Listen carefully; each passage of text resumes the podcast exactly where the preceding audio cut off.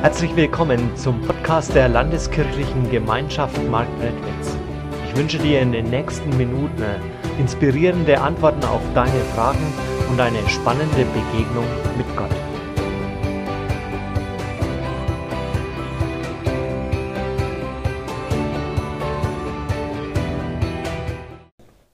Mosaikherzen, vielen Dank für die Einleitung, die uns schon so auf das Thema gebracht hat und damit sind wir schon mittendrin eigentlich.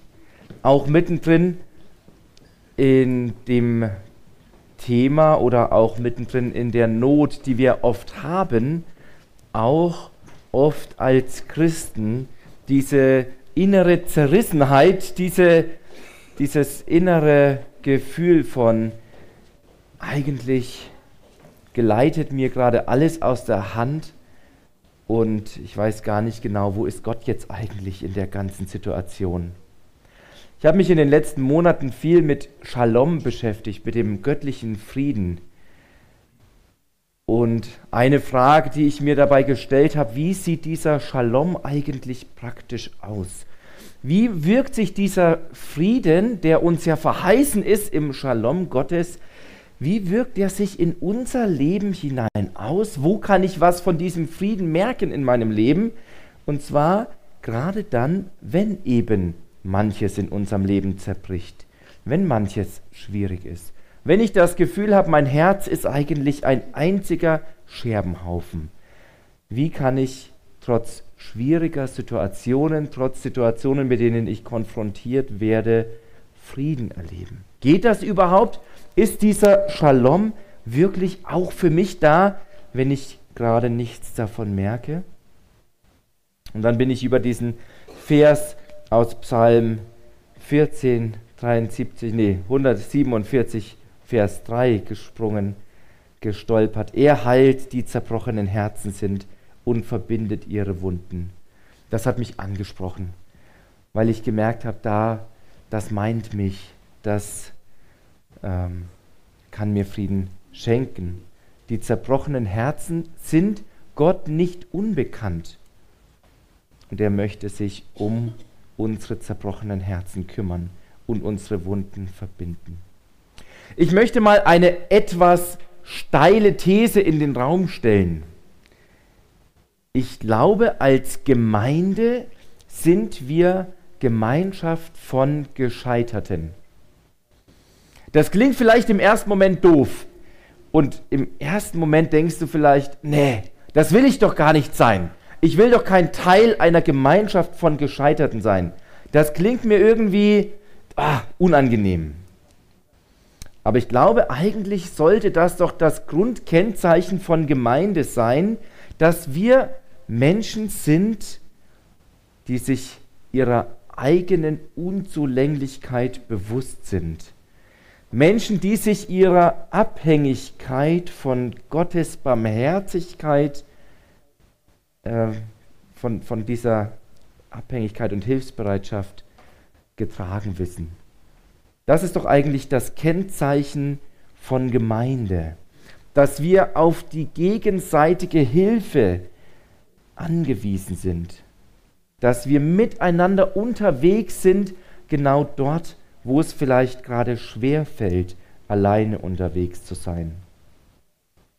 Und ich finde, Gemeinde sollte der Ort sein, wo ich auch ganz offen sein kann mit meinem Zerbruch. Gemeinde ist doch kein Museum der Heiligen, sondern Krankenhaus der Sünder. Wenn wir in der Gemeinde das Bild nach außen aufrechthalten, bei uns ist alles in Ordnung, bei mir gibt es keine Probleme, weder im Leben noch im Glauben, dann ist Gemeinde irgendwie, entschuldigt, dass ich das so hart sage, irgendwie nutzlos, oder? Wenn ich nicht mit dem, was in meinem Herzen wirklich los ist, in der Gemeinde offen sein kann, dann brauchen wir meiner Meinung nach die ganze Gemeinde überhaupt gar nicht. Und Zerbruch, diese Tiefen, diese Abgründe, diese Dunkelheiten des Lebens, die haben wir doch alle genug. Da kennen wir doch alle genug Beispiele aus unserem eigenen Leben oder aus dem Leben von Menschen, die wir kennen. Beziehungen zerbrechen. Wie viele Beziehungen sehen wir zerbrechen? Und ich meine damit nicht nur die Ehen, sondern ich meine auch zwischenmenschliche Beziehungen in den Familien. Wie viele Geschwister liegen sich irgendwie quer in den Haaren? Wie viele können nicht mehr mit den Eltern reden? Wie viele Beziehungen in Freundschaften, auch in Gemeinden zerbrechen? Wie oft sind wir nachtragend und können uns nicht vergeben? Wie schnell ist Gesundheit zerbrochen? Von einem Moment auf den anderen. Erst jetzt, äh, gestern oder vorgestern, nee, gestern, gestern war Samstag, habe ich wieder gehört von einer aus unserer Gemeinde, die erzählt hat, dass jemand aus der Familie ganz plötzlich eine Diagnose bekommen hat und alles ist auf einmal anders. Von einem Tag auf den anderen ist nichts mehr, wie es vorher war. Gesundheit zerbricht schneller als wir manchmal selber mitkommen mit unserem Leben. Träume zerplatzen, Lebensträume, Ideen, die wir haben, wie das Leben zu laufen hat, Karriere oder sonst irgendwas. Und von einem Moment auf den anderen ist plötzlich alles kaputt, geplatzt, zerbrochen. Das Leben funktioniert nicht wie aus dem Bilderbuch.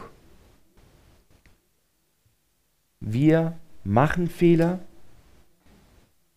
wir fühlen uns vielleicht manchmal wie Fehler, wir fühlen uns unzulänglich, wir werden unserem eigenen Anspruch nicht gerecht oder es passieren einfach Dinge in unserem Leben, die wir wirklich nicht in der Hand haben, Schicksalsschläge und so weiter.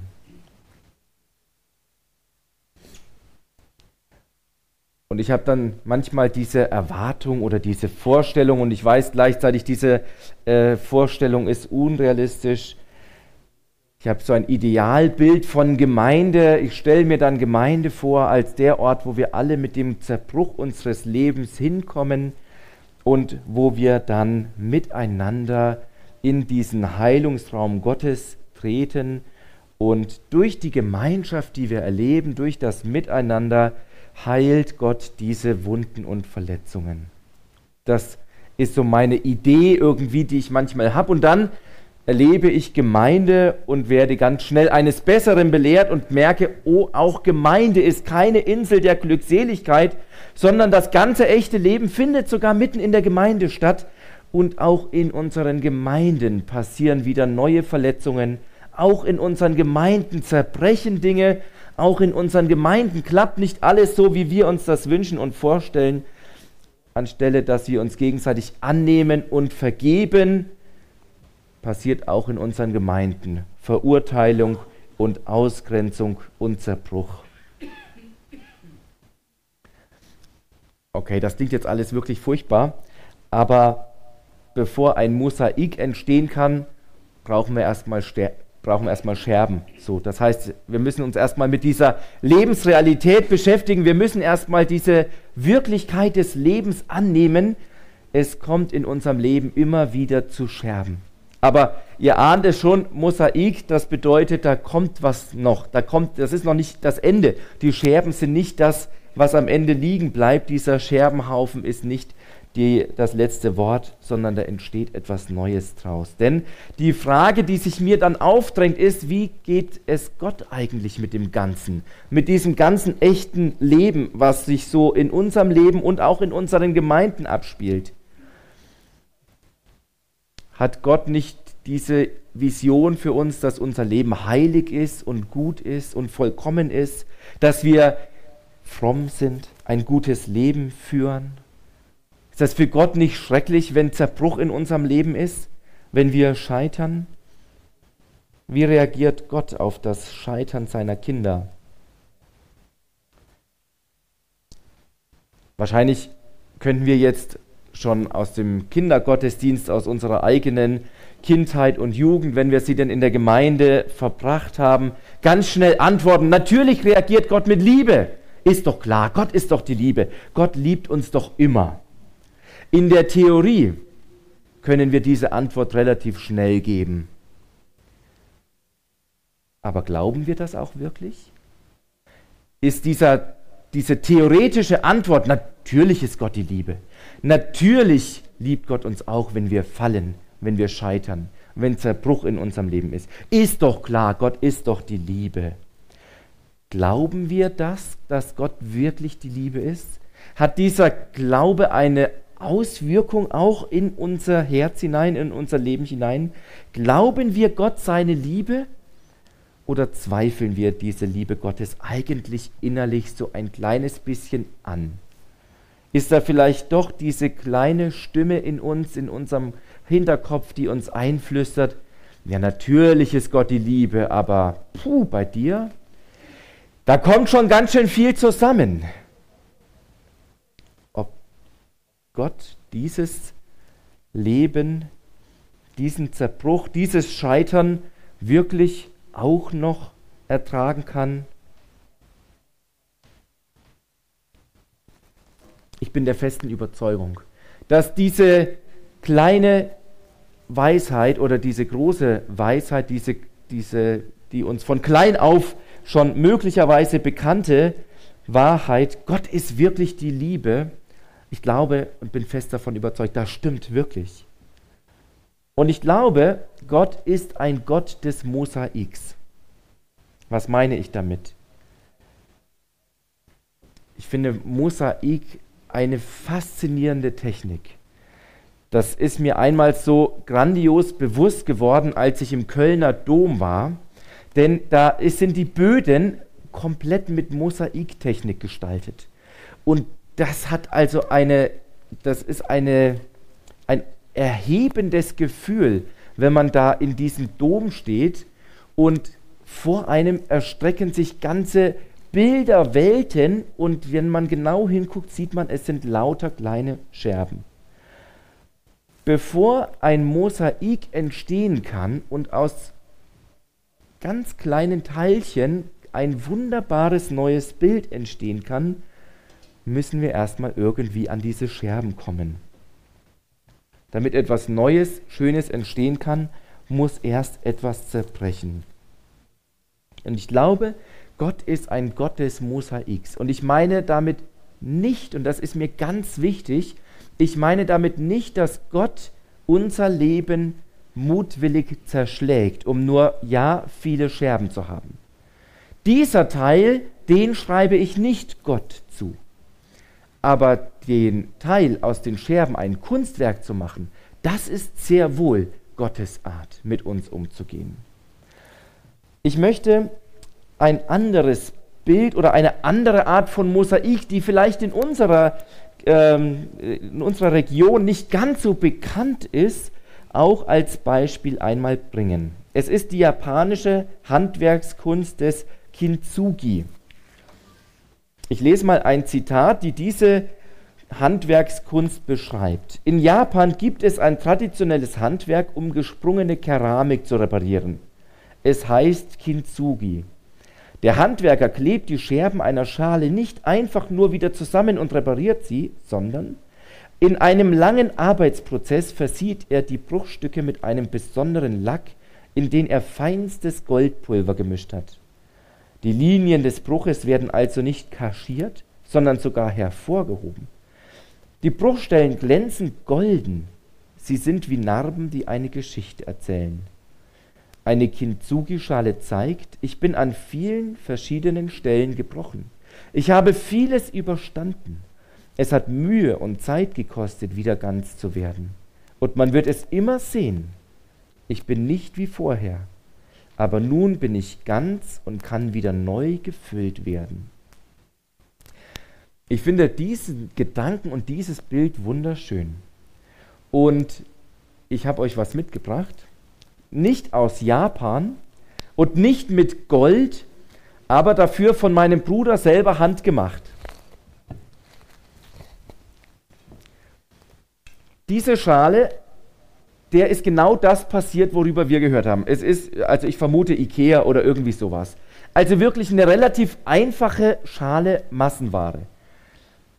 Die hat meinen Eltern gehört, die hat ihnen ganz gut gefallen und dann ist sie eines Tages runtergefallen. Die schöne, aber doch relativ belanglose Schale lag in Scherben. Und mein Bruder war zufällig an dem Tag da und hat gesagt, gib mir die mal mit, ich habe da eine Idee. Ich habe da mal was gesehen, was man aus sowas machen kann. Und dann hat er sich diese Schale vorgenommen und hat die genauso bearbeitet, ohne Goldpulver zugegebenermaßen.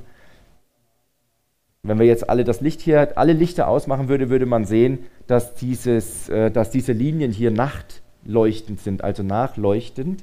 Das müssen wir jetzt nicht ausprobieren, das könnt ihr mir einfach glauben. Also ein bisschen Spielerei hat er sich gegönnt. Also er hat ja so eine fluoreszierende Farbe eingebaut. Aber darum geht es gar nicht. Es geht darum, dass diese Schale, die vorher eigentlich relativ belanglos und Massenware war, dass sie jetzt ein absolutes Einzelstück geworden ist.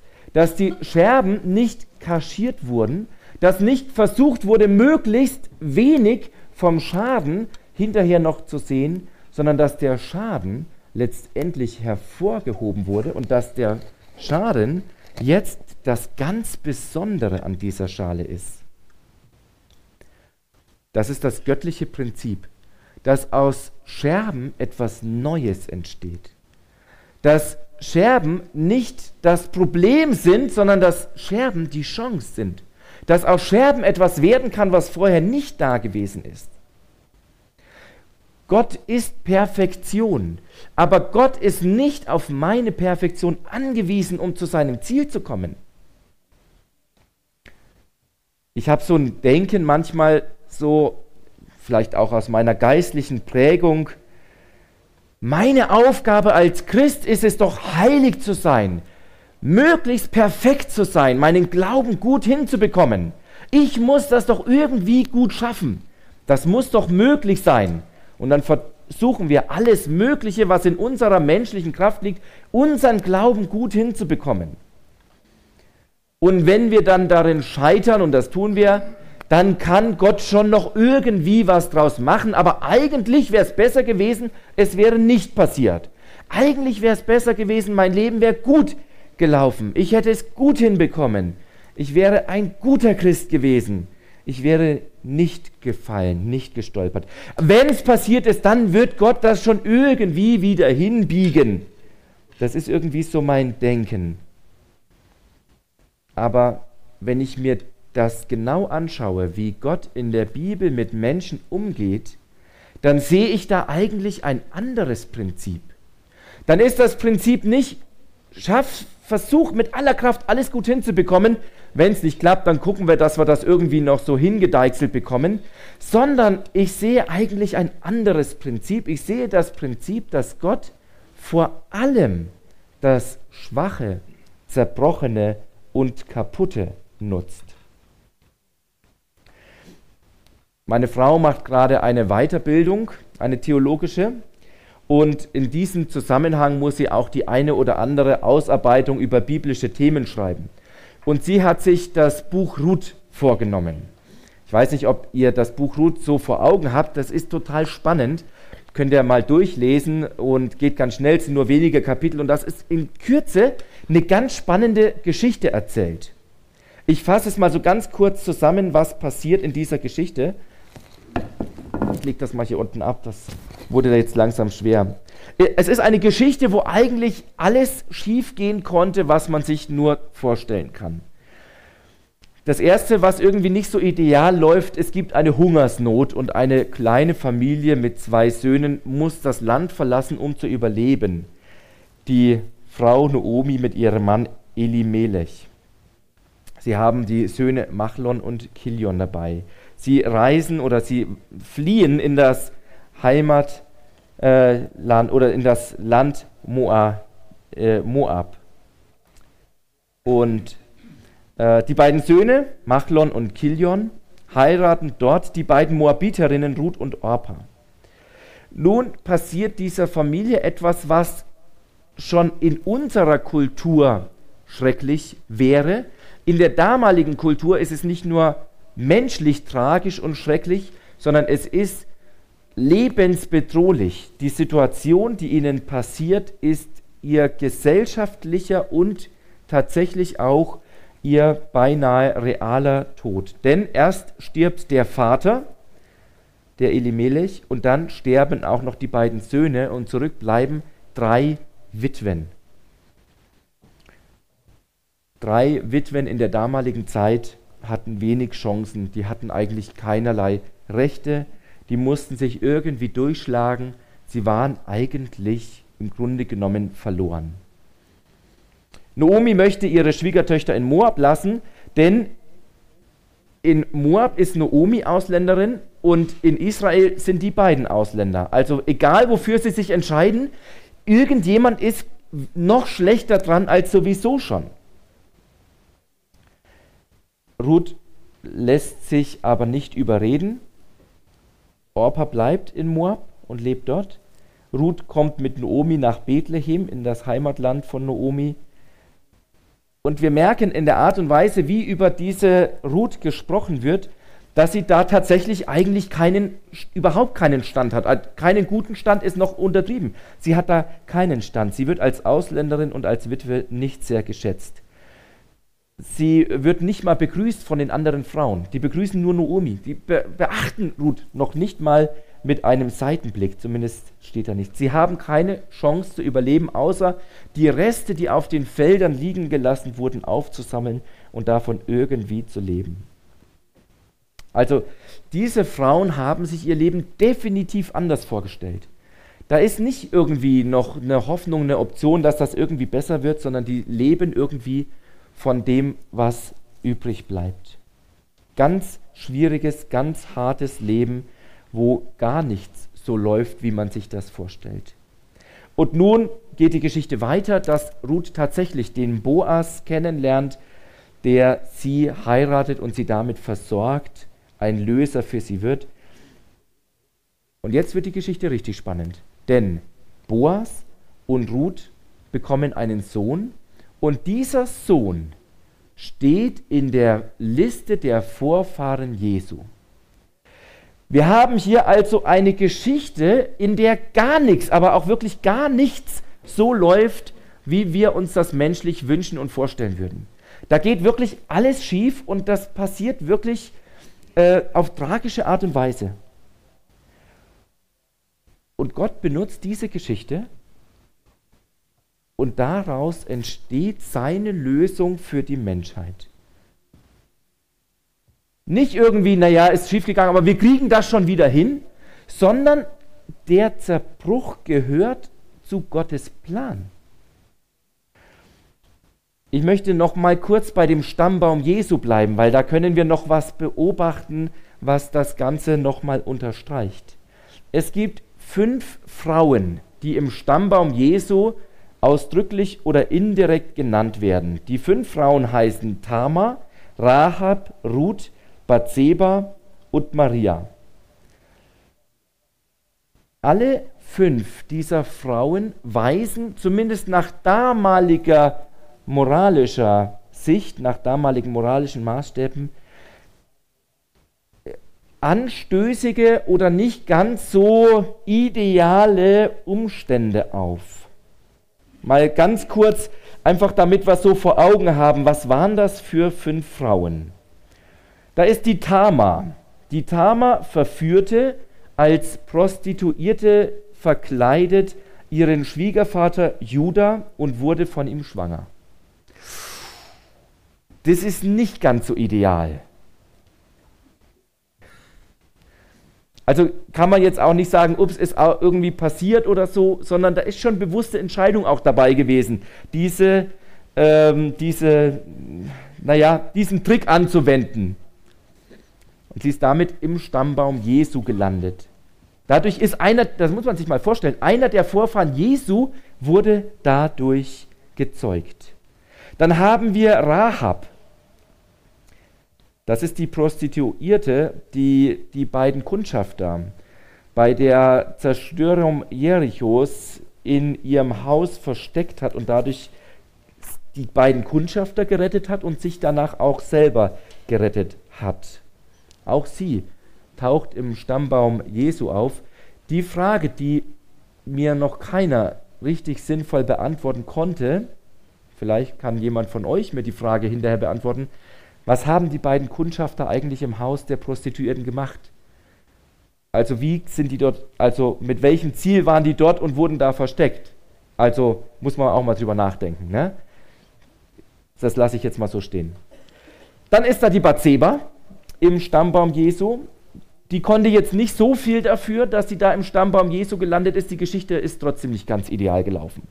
Mit ihrem Mann, der ähm, von König David ja im Grunde genommen umgebracht wurde durch die Hintertür und dann zum Ehebruch gezwungen wurde. Und dann haben wir noch die Maria. Ja, die Maria, natürlich, die Mutter Jesu. Und ähm, das äh, vergessen wir manchmal, dass da ein junges Mädchen unverheiratet schwanger wurde und das eine Katastrophe war in der damaligen Zeit. Das war undenkbar, was da passiert. Moralisch völlig daneben. Natürlich konnte sie nichts dafür, weiß ich ja alles, aber wir müssen uns mal in die Situation der Menschen der damaligen Zeit versetzen, was das mit den Menschen gemacht hat, was da passiert ist.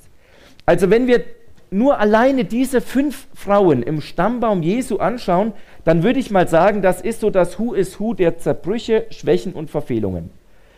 Und da sind auch wirklich echte Verfehlungen dabei. Das ist nicht nur so äh, ein Schicksalsschlag oder da kann ich nichts dafür, das ist halt passiert, sondern da sind auch Lebensentwürfe dabei, wo man heute in der christlichen Gemeinde zumindest mal eingeladen würde, mal zum Kaffee trinken mit dem Prediger, der mal fragt, wie ist das eigentlich in deinem Leben?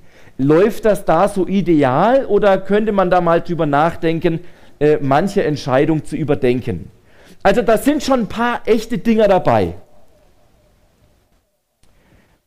Und ich möchte diese steile These aufstellen, dass es doch sein könnte, dass der Zerbruch im Leben der Menschen für Gott nicht nur kein Hindernis ist, zu seinem Ziel zu kommen, sondern ist es vielleicht sogar möglicherweise überhaupt erst die Art Gottes, wie er zu seinen Zielen kommt.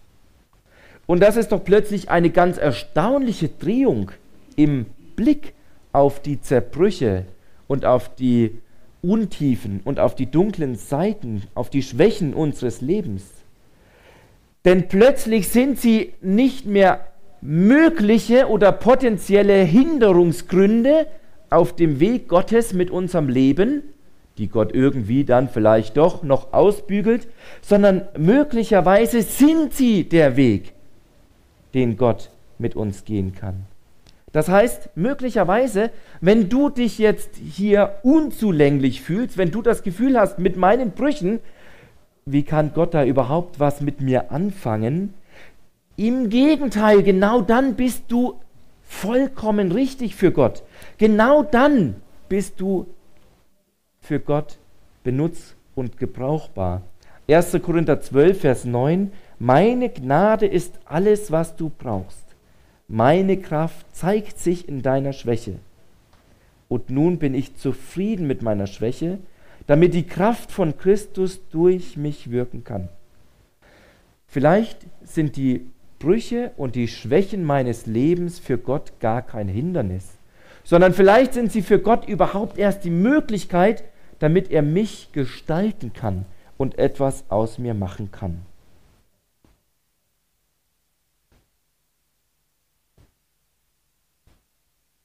Wenn wir nochmal eine andere Geschichte im Neuen Testament anschauen, dann sehen wir dieses Grundprinzip eigentlich bis zum Ende komplett durchgedacht. Wenn wir Jesus und seinen Tod anschauen, dann sehen wir genau das. Der grausame Verbrechertod wird zum Weg der Erlösung. Also man könnte provokativ sagen, das Scheitern wird zum Sieg. Auch hier das verklären wir ja manchmal aus unserer heutigen Sicht, 2000 Jahre Abstand, 2000 Jahre Kirchengeschichte. Natürlich wissen wir, dass der Kreuzestod und die Auferstehung letztendlich die Erlösung gebracht hat und letztendlich Gottes Idee war, um diese Welt zu retten. Aber versetzt euch doch mal in die Zeit, in die Situation der Menschen, was sie damals gedacht und gefühlt haben müssen, als Jesus wie ein Schwerverbrecher am Kreuz elendig verreckt ist. Da ist alles zerbrochen, was die Menschen jemals gedacht haben, was sein kann. Da ist alles kaputt gewesen. Die, das, waren, das sind also da war alles zerschlagen, da war nichts mehr, kein Stein auf dem anderen. Jegliche Idee, wie dieses Leben mit Jesus sein könnte, war von einer Sekunde auf die andere dahin. Bis zum letzten Moment haben die gedacht, das kann ja nicht ernsthaft passieren. Das kann der doch nicht ernst meinen, dass der sich da an dieses Kreuz schlagen lässt. Bis zum letzten Moment haben die doch erwartet, der steigt doch da gleich runter. Aber da ist alles zerbrochen, das könnt ihr euch vorstellen. Wir sehen ja den Tod immer von, dem, von, von Ostern schon her, von der Auferstehung.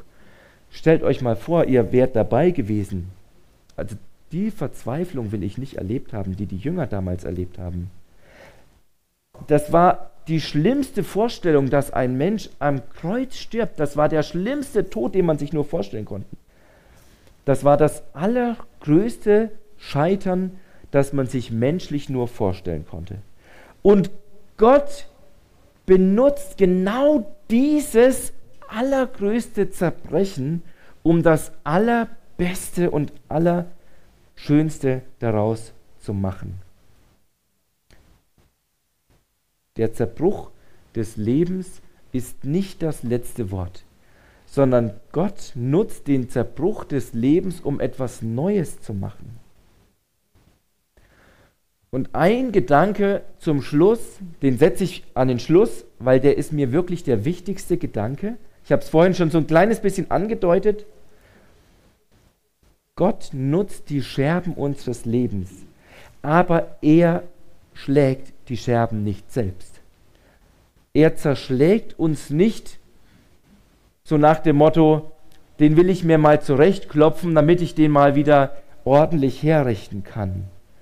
Ich glaube, Gott schlägt die Scherben nicht, aber er macht etwas aus den Scherben unseres Lebens. Er ist sich der Realität unseres Lebens bewusst. Er weiß um die Zerbrochenheit unseres Lebens.